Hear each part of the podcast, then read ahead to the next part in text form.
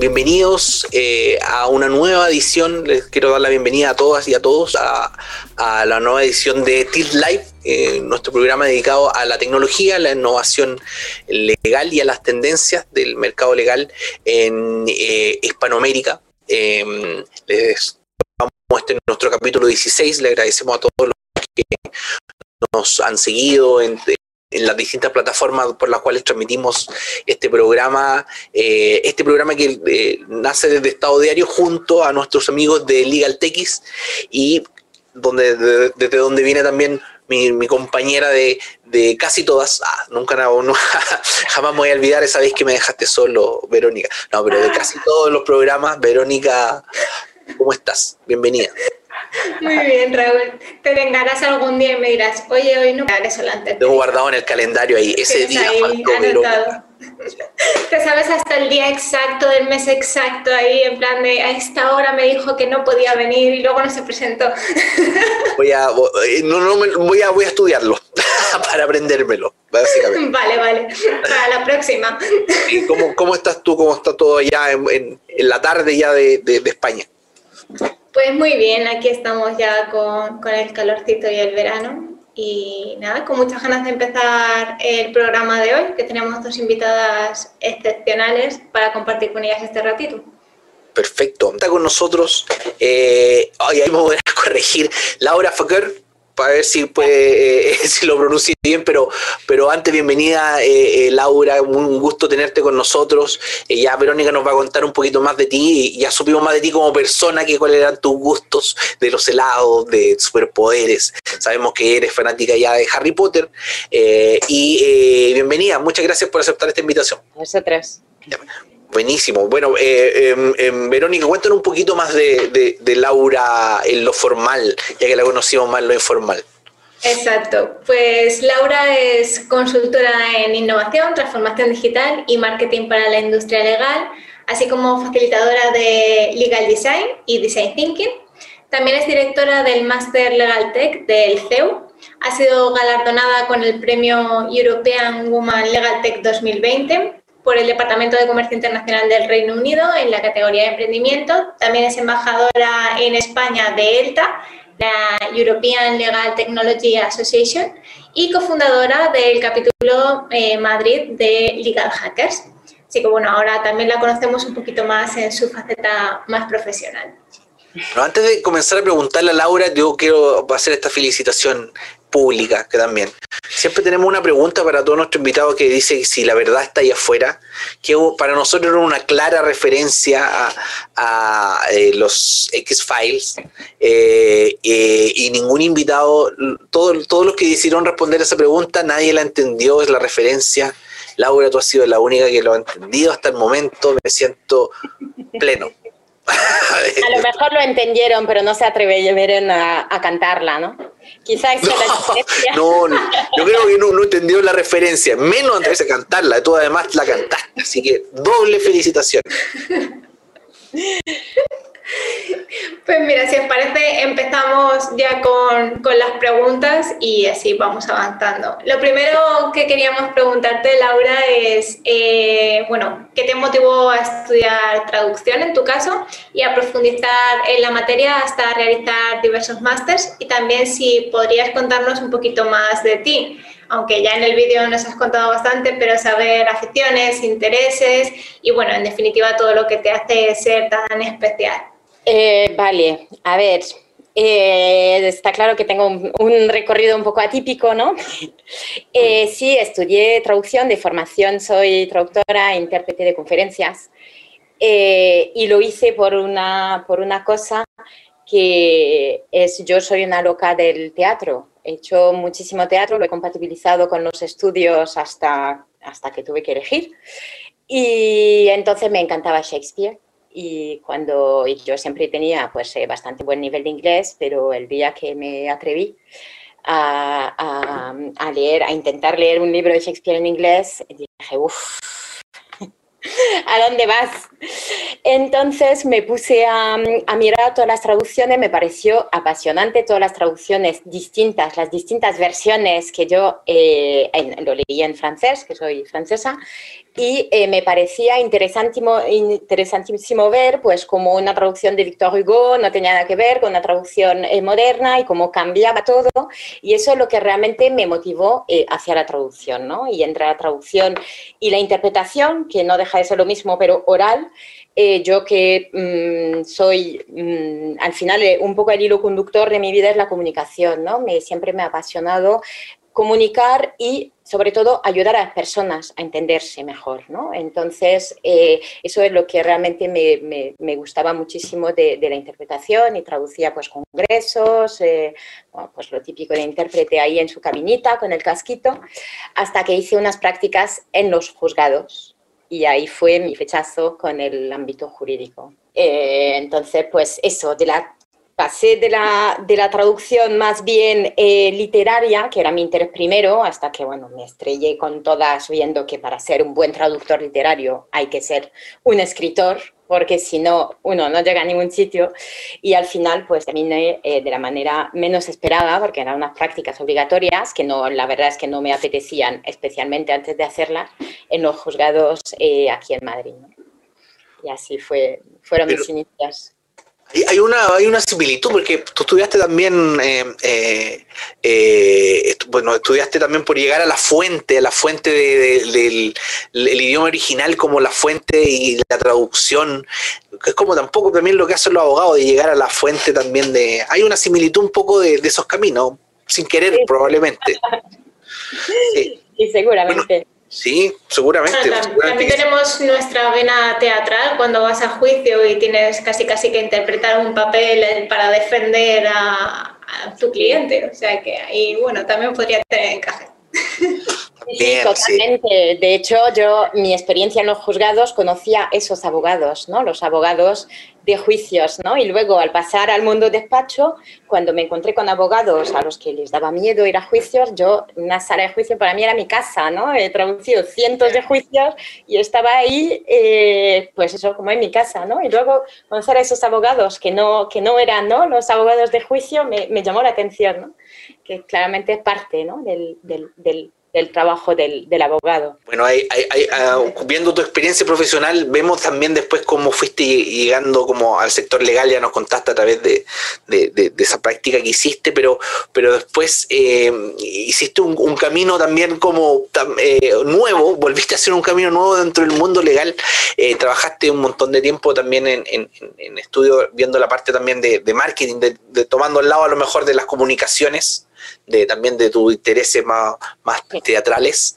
Eh, y ahora yo también puedo entender mucho lo, eh, eh, con lo que decías de poder ayudar a las personas también a comunicarse mejor y luego también todo ese camino. Pero cuéntanos cómo, fue la historia de este camino también de llegar a, a, trabajar en innovación, en, en, en, la herramienta de design thinking, de legal design, como para, para poder, eh, eh, desde eh, esta persona que estaba trabajando en un estudio a, esto, a esta consultora hoy en día. ¿Cómo, cómo fue ese camino?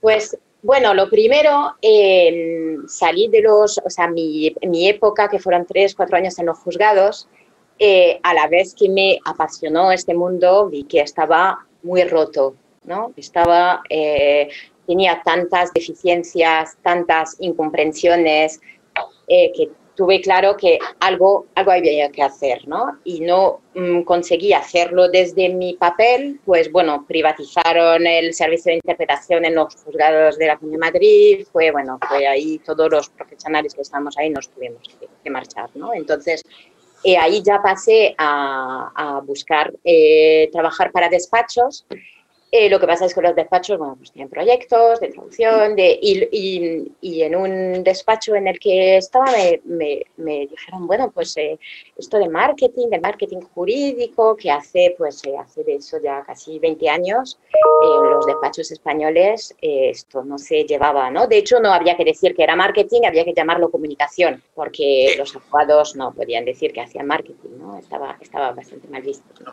Entonces, bueno, pues me formé en, en marketing y, y, en comunicación y em, ahí eh, estuve pues ayudando. La verdad es que no es tampoco, era un despacho al uso, era un despacho español, pero muy internacional. entonces llevaba esa parte de redes internacionales, que claro, como lo mío de base son los idiomas, pues, pues, pues eso ayuda, ¿no?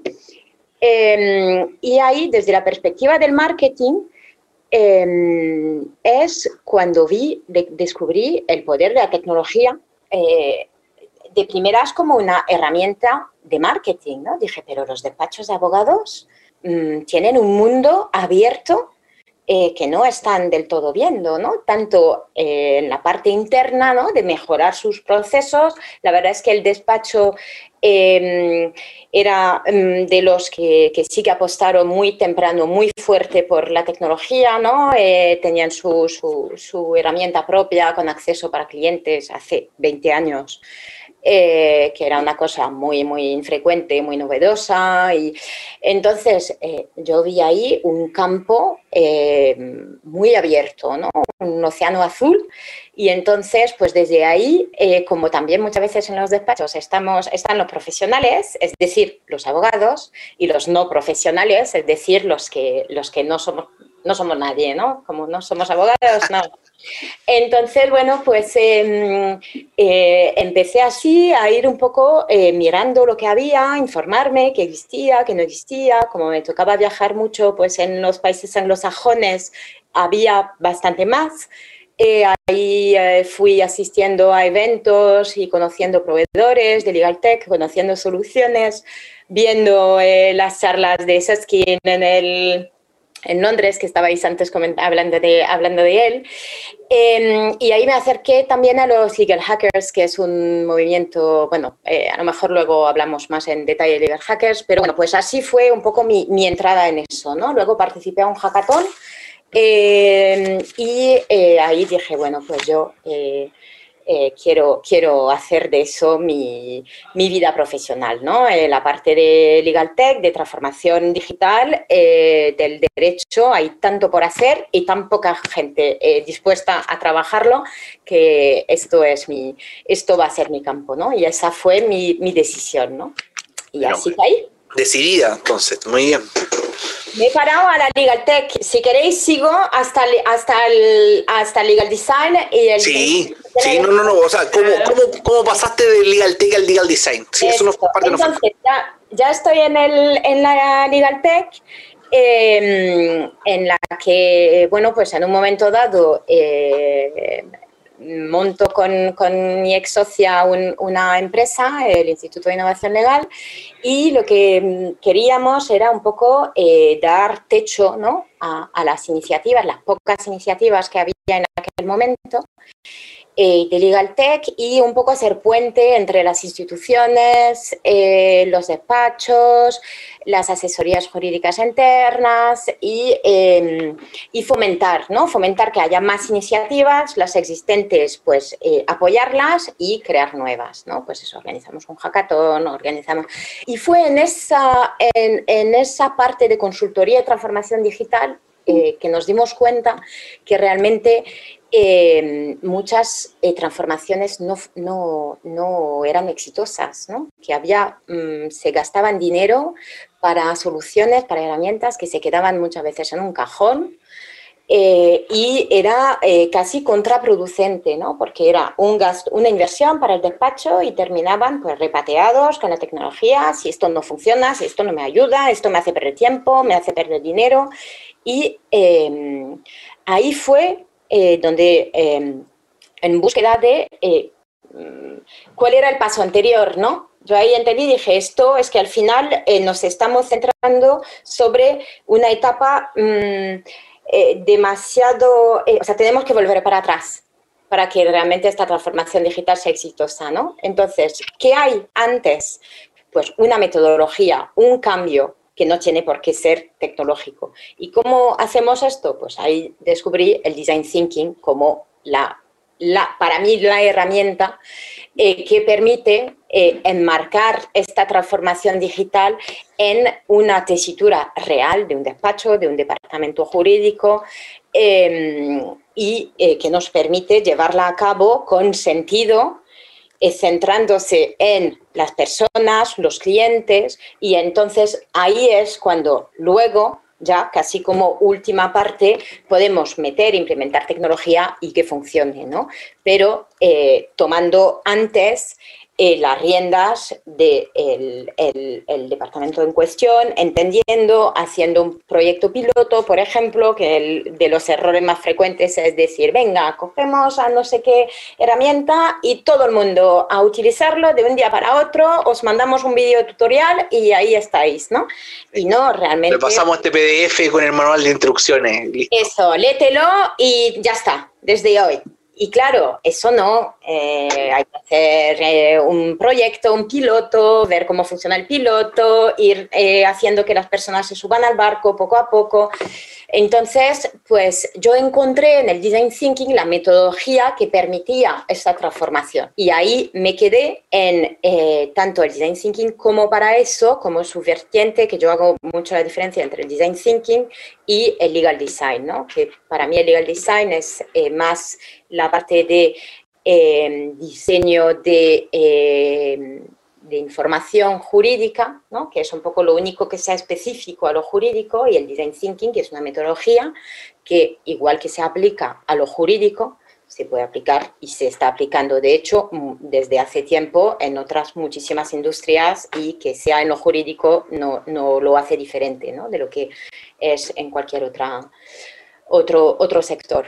Así que eh, me he enrollado mucho, lo siento, pero así os he hecho. Bueno, era una larga historia, está no, pero es súper interesante, Laura, no, no pasa nada, merece la pena, no te preocupes. Eh, ahora queríamos preguntarte una pregunta que a nosotros nos encanta, no solo porque nos hace conocer un poquito más a, nuestro invitado, sino porque también nos ayuda a saber un poco más su organización y es eh, saber cómo es un día en tu vida y si hay algún punto que cambiarías o algo que a día de hoy todavía te falte por hacer. Muchas. mi organización o mi desorganización. Em, digamos, un día en la vida de Laura con pandemia y sin pandemia también. claro, eh, yo tengo, dos, claro. tengo dos hijos, entonces os podéis imaginar que con pandemia y sin pandemia la cosa cambia de forma bastante importante, ¿no? Y de hecho, eh, la única rutina que consigo llevar es la que me imponen mis hijos y mi papel de, de madre, ¿no? Porque aparte de eso eh, tengo, tengo bastante menos. Eh, ahora, además de hijos, tengo una perrita, así que la cosa en casa eh, se complica bastante. La verdad es que yo llevo años trabajando en casa. ahora, antes era la rarita, ahora es muy normal. La gente me dice, ¿cuándo te incorporas a tu oficina? ¿Sigues en teletrabajo? Digo, pues sí, sigo y así que para mí esto es, la, es un poco la única forma de conciliar porque no pierdo tiempo en transporte, que en Madrid eh, esto, vamos, la hora diaria al final no te la quita nadie, como mínimo, de media hora de ida y de vuelta. Entonces, a mí eso me permite conciliar y poder, pues, a veces eh, ando mucho, soy un poco Forrest Gump, eh, ando un montón, voy a, cuando puedo, eso me permite pues recoger a mis hijos entre dos reuniones, intentar ahí pues organizar un poco mis días. Tengo luego el problema que trabajo con internacional mucho, entonces... Eh, em, el horario. Sí.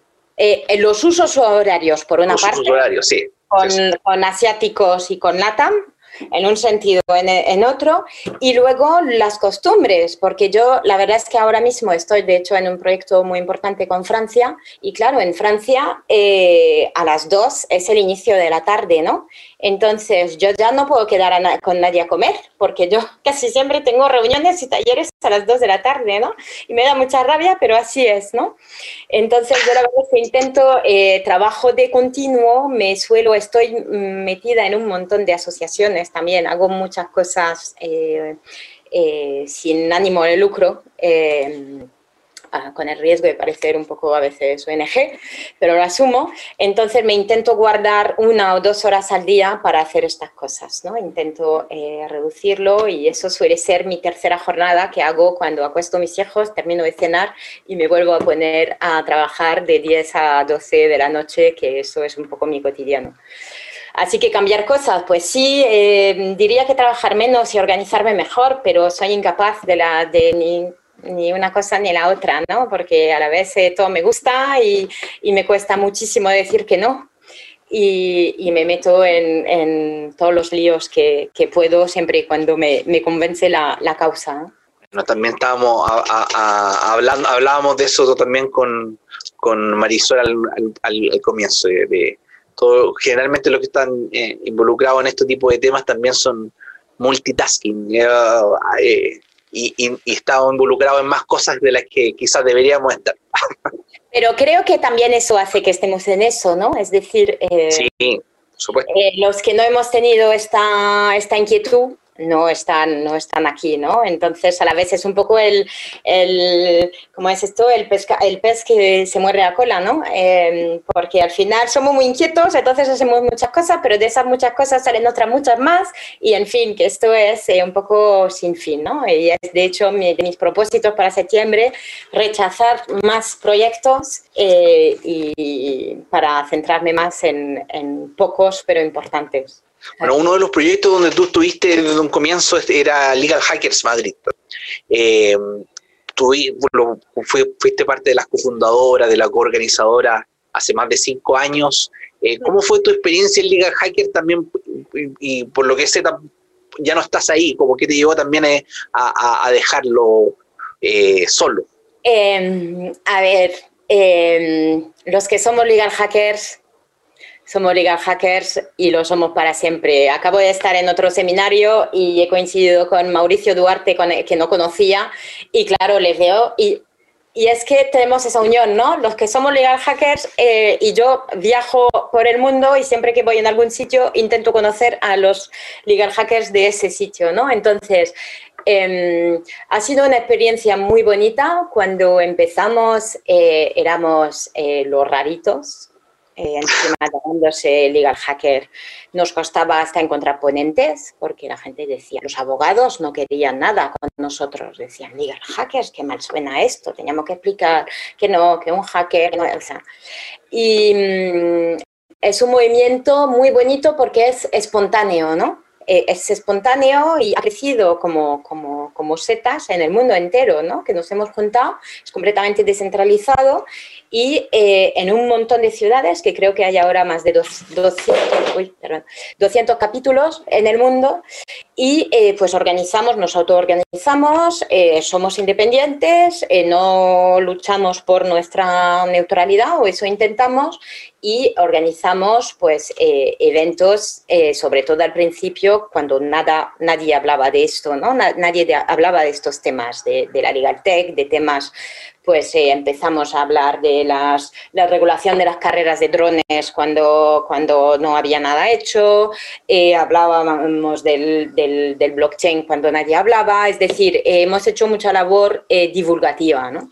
Ahora ya eh, se está un poco cambiando porque ahora a la inversa hay un boom de eventos y sin hablar de lo online, eh, pero incluso cuando antes de la pandemia había ya un boom de eventos en los que, bueno, pues el Legal Hackers no está para hacer eventos como los demás, ¿no? Para eso ya hay otros que lo hacen muy bien y mucho más profesionales y entonces eh, hay que hacer otra cosa, ¿no? Sin embargo, sí que en la pandemia hicimos un ciclo en el que empujamos mucho, pues precisamente con Legal Techis, eh, la parte de los juicios telemáticos, ¿no? que de hecho montamos una página y todo eso. Es decir, cuando se detecta que hay algo en el que podamos tener algún tipo de impacto, pues ahí se va.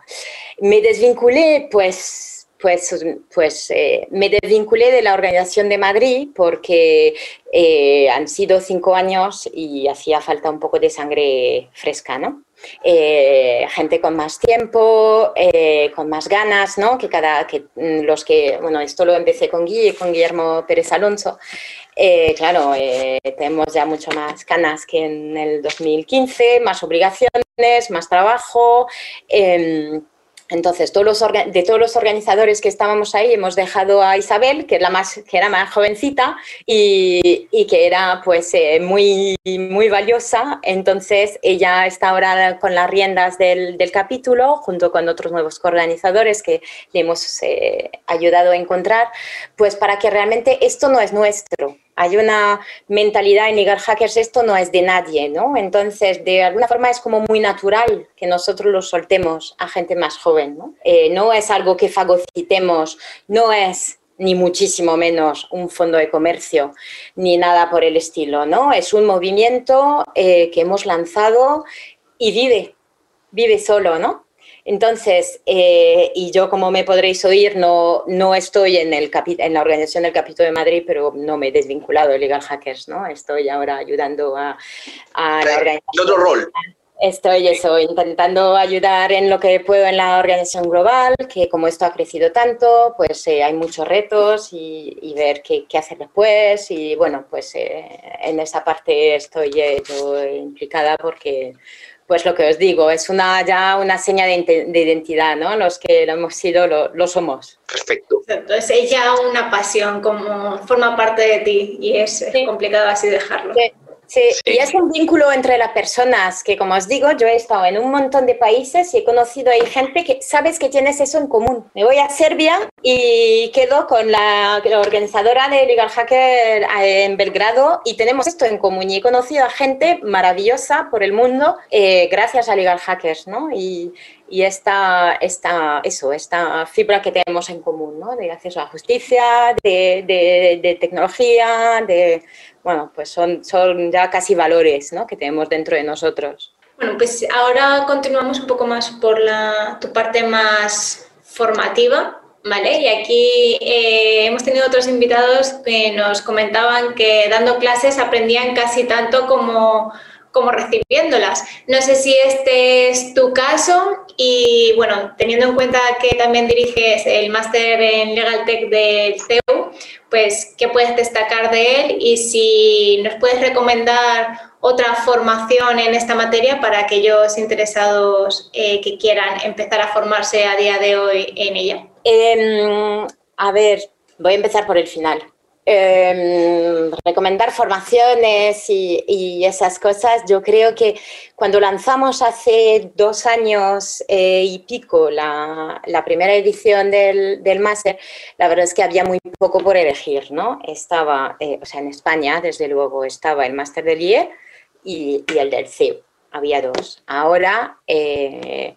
Eh, me, me parece una, una, suerte, hay un montón de formaciones eh, que están al alcance de, de, mucha, porque es verdad que un máster es caro, son muchas horas, entonces no conviene a todo el mundo, ¿no? Realmente mm, el máster que, que, que hemos eh, montado tiene de alguna forma vocación a paliar por decirlo de alguna manera, la falta de educación en tecnología y en legal tech de la carrera.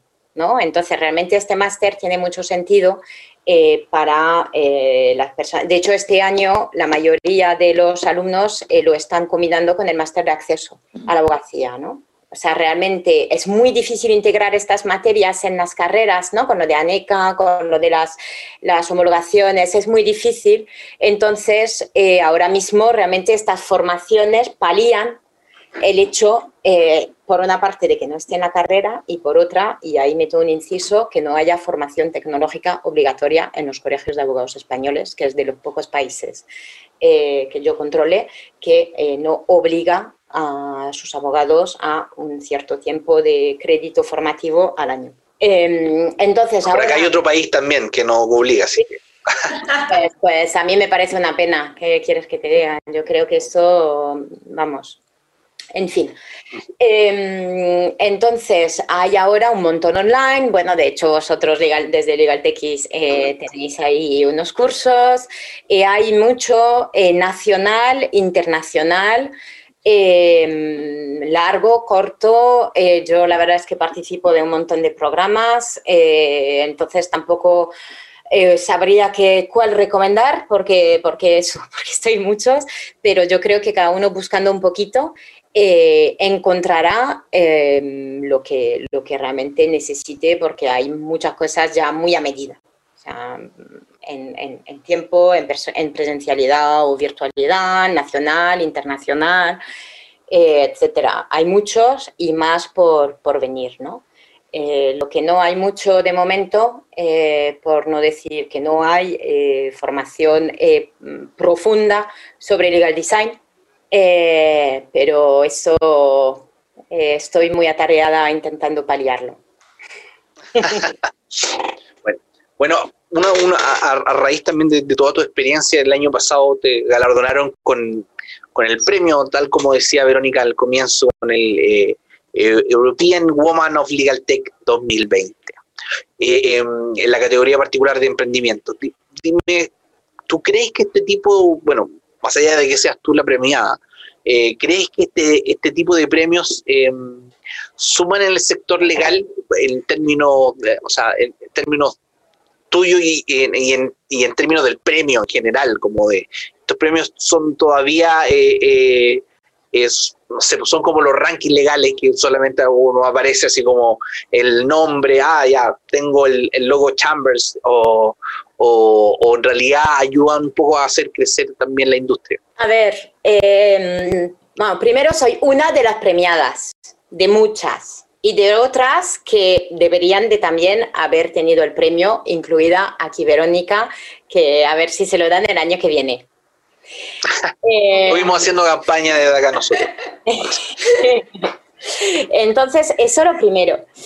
Em, lo segundo, la verdad es que eh, me, es que no fueron un premio. el año 2020, que fue tan malo en, muchos aspectos, me dieron dos premios. Me dieron uno del Reino Unido, del Ministerio de, eh, Comercio Exterior de Estados Unidos, eh, y ya estaba, que no me lo creía.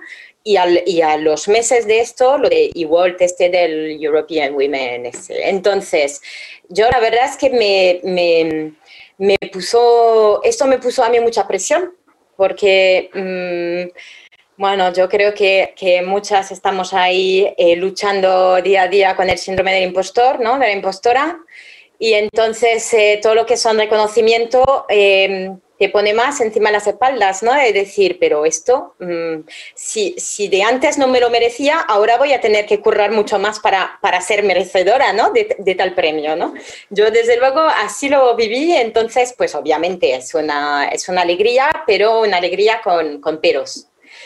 Em, sobre los premios y esa parte del alimentar el ego eh, de, los, de los abogados, eh, yo soy muy eh, luchadora de los egos de los abogados, también porque no soy abogada, seguramente.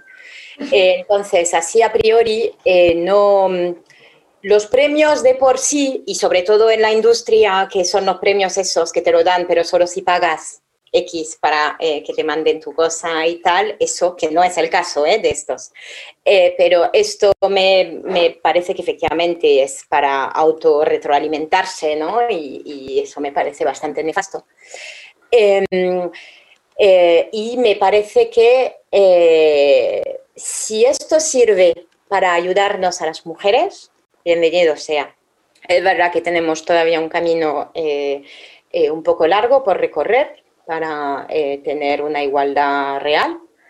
Eh, en este sector, en el, en el, sector tecnológico, en el sector jurídico, entonces en el sector legal tech, pues obviamente. Eh, entonces, yo lo veo así, ¿no? Es como las cuotas, las, pues ojalá no. O sea, obviamente, ojalá tuviese un premio por mi valía, no por mi sexo. Eh, lo preferiría y me sentiría bastante más merecedora ¿no? de, ello. Eso, por supuesto, pero creo que hasta que lleguemos, eh, es cierto que ayuda, que visibiliza, pues esto de los premios, los European Women in... esto, de hecho lo tengo aquí detrás. Eh, bueno, el S. pues éramos un montón, éramos decenas de mujeres, entonces aporta mucha visibilidad. Eh, y a mí lo que me parece muy importante es eh, la parte de la sororidad, ¿no? De, no competir entre nosotras. Y esto eh, en la abogacía, que suele ser un mundo tan competitivo, eso ocurre mucho. y yo creo que eso es realmente necesario, un cambio de chip eh, empezando por las propias mujeres, ¿no? Por supuesto que necesitamos el, apoyo de los hombres, pero entre nosotras, ¿no? Entre nosotras no nos tenemos que ver eh, como competidoras y, tenemos que dejar de juzgar si la que ha dejado su carrera por unos hijos o al revés, la que se ha incorporado al mes siguiente a su trabajo, eh, que, o sea, con las mujeres se oye de todo, ¿no? Eh, todo el mundo opina sobre lo que hacemos, lo que dejamos de hacer, si está bien, si está mal, y, yo realmente eh, mi lucha está en que podamos hacer lo que nos, lo que nos parezca, ¿no? Em, entonces, pues en este sentido, eh, pues bienvenidos sean estos, estos premios para visibilizar a las personas que, bueno, que tenemos un gradito más de, lucha que los hombres, ¿no? Las, las cosas como son. Yo coincido, coincido, mucho con Laura en que a veces eh, es como una lucha más sangrienta el pelearte con las mujeres de tu alrededor que no debería de ser así, que con la propia discriminación de, género. al final hay muchos más hombres que te pueden entender y que te apoyan que las mujeres de tu entorno. Es un poco, es un poco triste a veces. Sí, pero es por, yo creo que es fruto de muchas renuncias, ¿no? Hmm. O sea, están las que han renunciado a tener familia, las que han renunciado a tener carrera, eh, entonces, claro, te, te, amargas por dentro, ¿no? O sea, yo creo que hay las que renuncian a una cosa, las que renuncian a la otra, eh, las que no renuncian a nada, eh, entre la que me, identifico y que estamos agotadas todo, el, todo el día y con esta perpetua sensación de hacerlo todo mal, ¿no? Yo creo que estamos un poco en las, en las tres categorías, ¿no? que hay. Y muchas veces hay lucha entre esas categorías, ¿no? Eh, en lugar de respetar, eh, hay una lucha y yo creo que eso es algo que realmente tenemos que cambiar. Bueno, continuamos hablando un poco de, bueno, continuamos con hablando de legal tech y de innovación legal. Eh, tú normalmente hablas sobre estos temas y queríamos saber si podíamos darnos para todos aquellos que, que nos estén viendo una definición para dummies, llamémoslo así. Eh, sobre todavía estos conceptos que pueden traer un poco de conflicto para según quién. Así que si nos puedes ilustrar un poco. Definición de Legal Tech y definición de innovación. Sí. Eh, Legal Tech.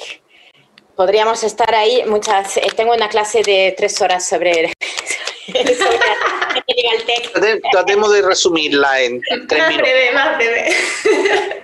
A ver, em, no todos estamos de acuerdo, empezando por ahí no estamos hay una definición de legal tech, ¿no? Porque cada uno eh, le ponemos dentro de esta categoría muchas cosas. Eh, para mí la legal tech es eh, mm, la tecnología que permite em, específica para el sector jurídico, bien para prestar servicio, bien para facilitarlo. es decir, no es el Office Tech, eh, un, Microsoft eh, el 365 no es Legal Tech, por supuesto que no, aunque sea tecnología eh, que usan los juristas y más que deberían de usarla. Em, entonces, es tecnología específica para el sector. Luego ya podemos bajar, afinar un poco la definición, que hay quien hace la diferencia entre Legal Tech y Low Tech. la Low Tech siendo eh, la que es, de alguna forma, para sustituir al abogado, es decir, la tecnología que presta un servicio, y la legal tech, la que apoya eh, el trabajo del jurista. Yo creo que estas dos definiciones eh, con el tiempo fusionarán, ¿no? porque dejará de haber esta frontera tan clara como tenemos ahora. ¿no? Eh, ahora tenemos un poco las, diría entre comillas, las buenas legal tech eh, y las malas legal tech ¿no? para los abogados. un ejemplo de mala legal tech que a mí me encanta, me encanta la legal tech, eh, esa legal tech que es reclamador, ¿no? Reclamador es un poco el enemigo, ¿no? De los abogados. Reclamador, no sé, Raúl, si has oído hablar de ello, que es una legal tech española eh, muy exitosa, que es, vale, les conoces. Sí, sí, sí.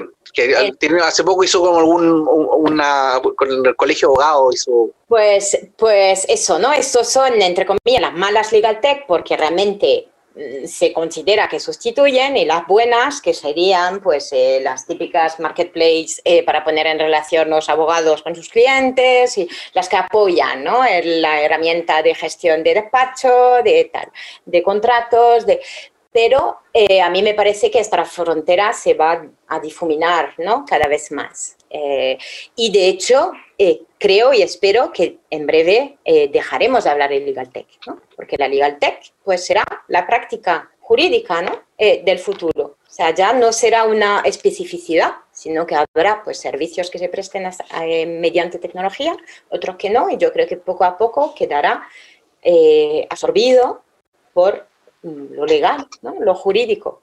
Es lo que creo. Ahora, innovación. La innovación eh, para mí es em, resolver em, retos, problemas de una forma distinta, hacer las cosas de, una forma distinta. La innovación no implica siempre tecnología y la tecnología no siempre es innovadora. Entonces, eh, me parece importante separar los dos conceptos, que los metemos juntos siempre, pero creo que la oposición es eh, interesante. una firma puede ser muy innovadora sin ser súper tecnológica tampoco, y viceversa. Hay despachos muy tradicionales que han hecho los deberes de transformación digital y de tal, que siguen siendo súper tradicionales, nada innovadores, pero que se han subido el carro, que ahora mismo no es tampoco tan innovador de mm, tecnologizarse, ¿no? Y, hablando también un poco, em, Laura, de, de, tú como también, bueno, te pasa algo, me pasa algo parecido a ti. Eh, tampoco soy abogado, pero y tengo un montón de tiempo trabajando en, en, el, en el mundo legal, en el mercado legal.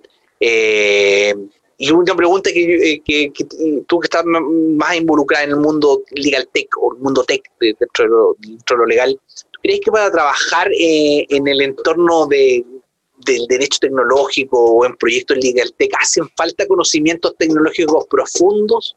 O, como también lo, lo, has visto tú, o es necesario más bien entender los procesos de, que, que son necesarios para implantar una tecnología. Pues yo creo que mi respuesta obviamente es que no, no hace falta tener conocimientos profundos. Yo creo que, de hecho, eso es una cosa que me fastidia bastante los abogados, con perdón. Perdón, Verónica, ¿eh? adelante, adelante. Tranquila, tranquila. Dale, dale, dale. Les tenemos ganas, ¿eh? No, es broma. No, pero los abogados eh, no, no es que hagan mejor que los demás eh, las cosas que no es ejercer la abogacía, ¿no? Entonces, eh, esto en los primeros tiempos del marketing jurídico era así, bueno, medio así. Es decir, ¿por qué un abogado va a ser mejor haciendo marketing jurídico que un especialista de marketing? O sea, ¿un abogado se va a poner a ser médico? Pues no. Entonces, a mí me parece que una parte importantísima que hay que hacer es respetar las parcelas de cada uno, saber en qué es bueno y saber y reconocer en qué es bueno el de enfrente, ¿no? Entonces, a mí me parece, para volver a, lo que comentas de, conocer tecnología en profundidad, em, yo creo que no, que no hay ningún tipo de necesidad ahí.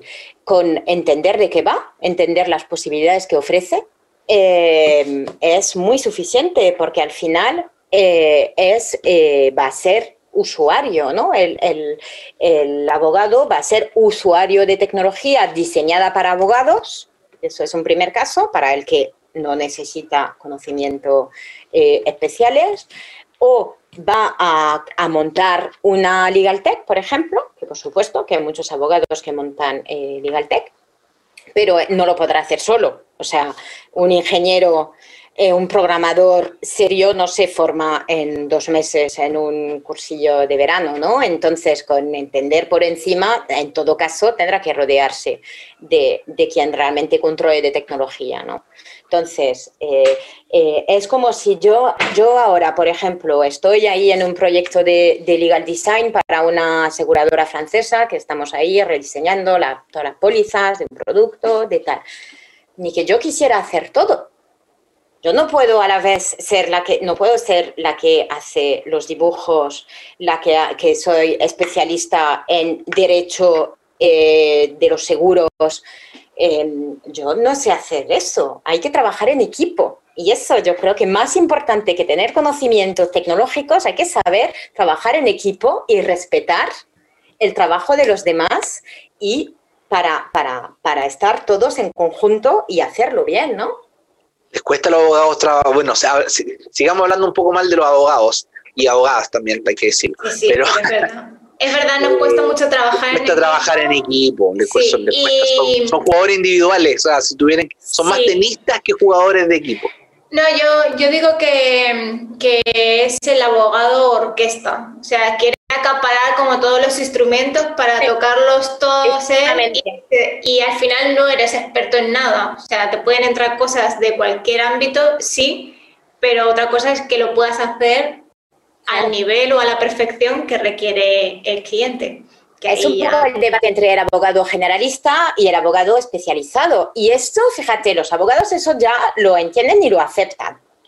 Hay quien elige seguir siendo generalista y hay culturas en las que esto es lo que se lleva en otros países, pero desde luego en los nuestros ya está bastante asumido. Un abogado que le viene un, caso eh, de eh, inmobiliario siendo él eh, laboralista y no lo va, ya tiene asumido que para eso va a necesitar de un compañero, ¿no? Bien en su propio despacho si es multidisciplinar o bien en otro. Entonces, igual que ya ese paso se ha dado, el siguiente paso que hay que dar es los que no somos abogados, también sabemos cosas y también a veces tenemos algún tipo de valor, ¿no? Y no es hacerles de menos ni ellos a nosotros ni nosotros a ellos, ¿no? Sino que eh, hay que trabajar de la mano. Continuamos con la aceleración tecnológica, esta que hemos vivido un poco a raíz de, la pandemia, que ojalá se pase pronto. Eh, queríamos saber un poco qué tendencias crees tú que tendrán una mayor continuidad durante este año y también durante el próximo año. Pues yo creo que eso eh, va a ir mucho con, con, con, las personas, ¿no? A mí me, eh, ver a tanta gente que lo único que, a lo que aspira es volver a lo de antes me asusta un poco eh, de cara a estas cosas, ¿no? Eh, me parece que ha habido una tecnologización brutal de urgencia, por llamarlo de alguna forma, ¿no? Una adopción de urgencia de la tecnología, pero que no se enmarcaban en lo que comentaba antes, en un proceso, en una metodología eh, entonces ha sido, mm, creo, en muchos casos, parchear, ¿no? Parchear, necesito, uy, necesito una herramienta para hacer mis juntas eh, online, uy, necesito una herramienta para eh, poder tener idas y venidas de mis contratos con mis clientes, tal. Pero, pero no ha sido enmarcado en un, en un plan más grande, ¿no? Entonces, de esto yo espero que los despachos ahora estén, ahora que parece que vemos la luz, eh, que valoren un poco qué es, eh, qué ha sido eh, de urgencia y no tiene sentido y no es sostenible y lo que sí ha merecido la pena transformarlo en algo sostenible, ¿no?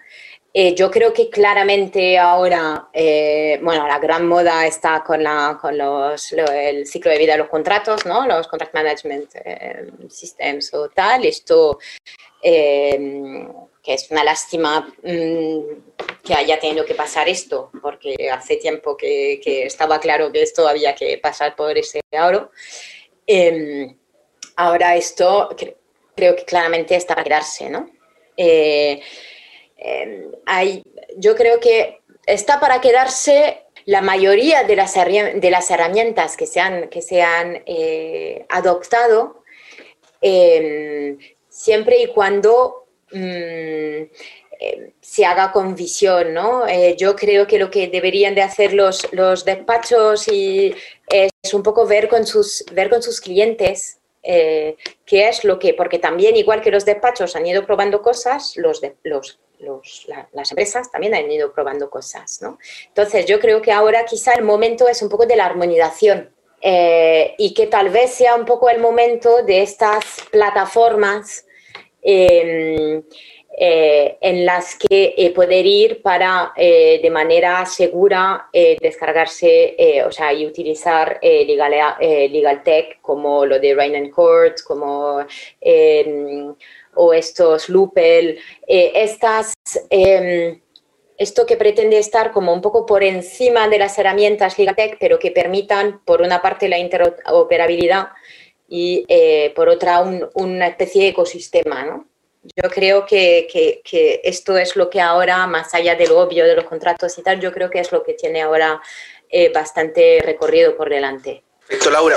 Bueno, Laura, em, antes de hacer, bueno, eh, hacerte nuestra última pregunta, te, aprovecho de agradecer también por el tiempo y por, y por correr de un evento a otro, eh, literalmente. Ahora, es un correr virtual en este caso. Correr virtual. Exactamente. Mañana, sin embargo, viajo para evento presencial, que eso también se agradece. Ya, va a tener, bueno, sí, ojalá llegue, llegue en horas, si no va a tener que correr de ahí de verdad.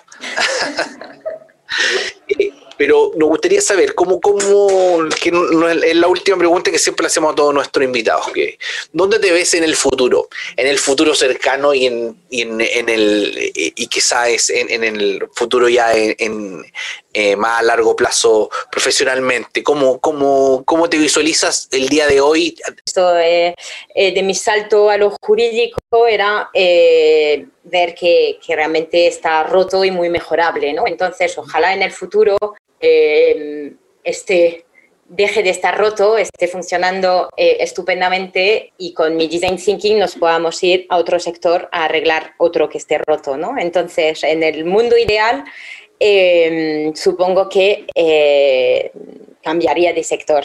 Ahora en un futuro más cercano, porque me da que esto no va a ser mañana, con todo lo que hay que hacer para justicia, tengo que vivir muchos años para, para poder eh, cambiarme de sector.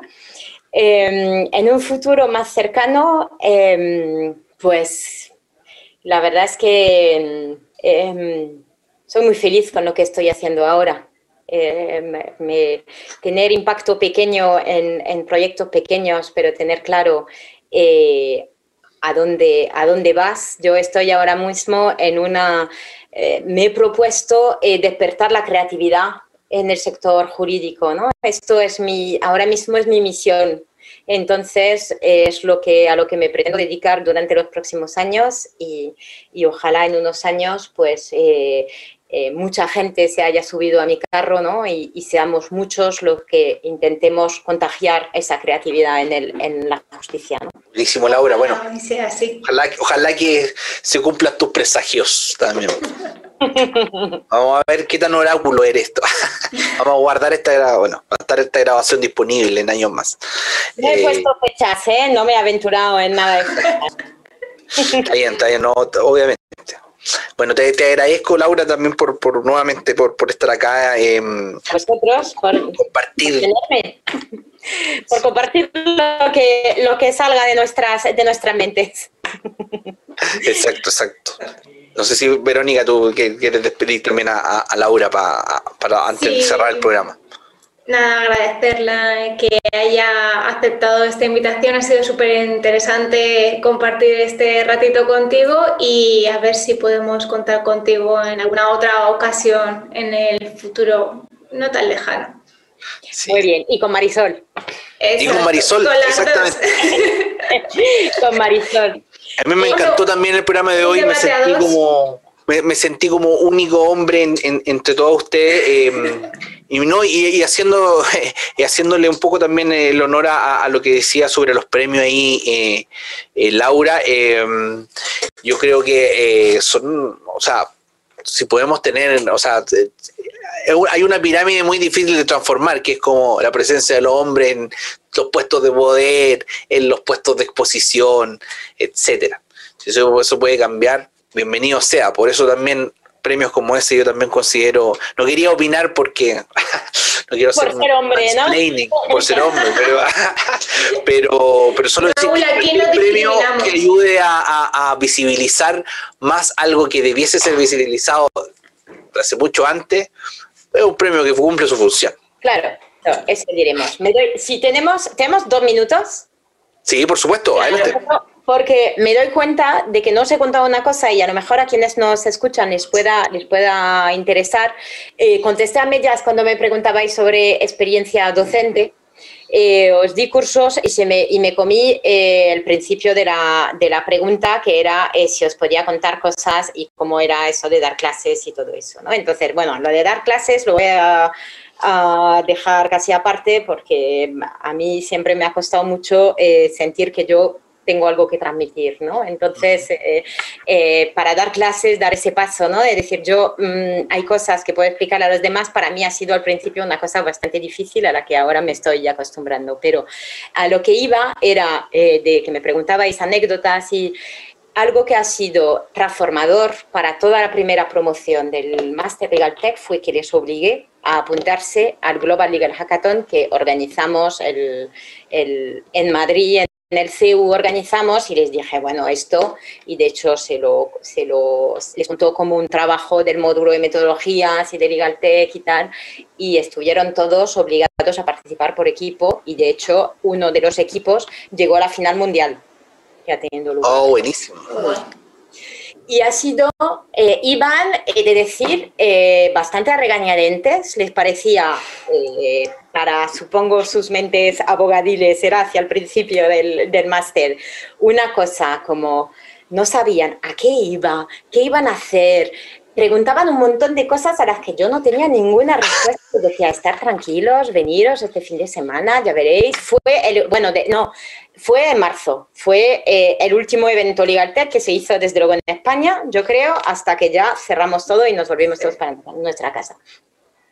Y para todos, con la, echando la vista atrás, ha sido un momento transformador y revelador para, eh, o sea, cuando vuelvo a hablar con ellos ahora, que han terminado el máster, que todos han vuelto a su vida, muchos han cambiado de trabajo y tal, me dicen, ha sido súper revelador. El, entonces, a lo que iba con eso es cualquiera que tenga la ocasión de, de participar en algo así, hablábamos antes de colaboración, de trabajar con otros, eh, es no tanto por el resultado, que bueno, que una legal tech que montes en dos días, pues, eh, o tiene mucho ánimo después para seguir y demás, pero por la vivencia.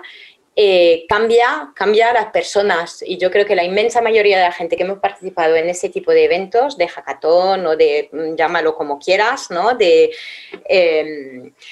es eh, realmente, verdaderamente transformador. Y yo, desde luego, con los alumnos, eh, así ha sido. No lo han pasado todos bien, hay quien lo pasó mal, pero aún así lo recuerdan como una experiencia eh, que, les ha, que les ha cambiado muchísimo.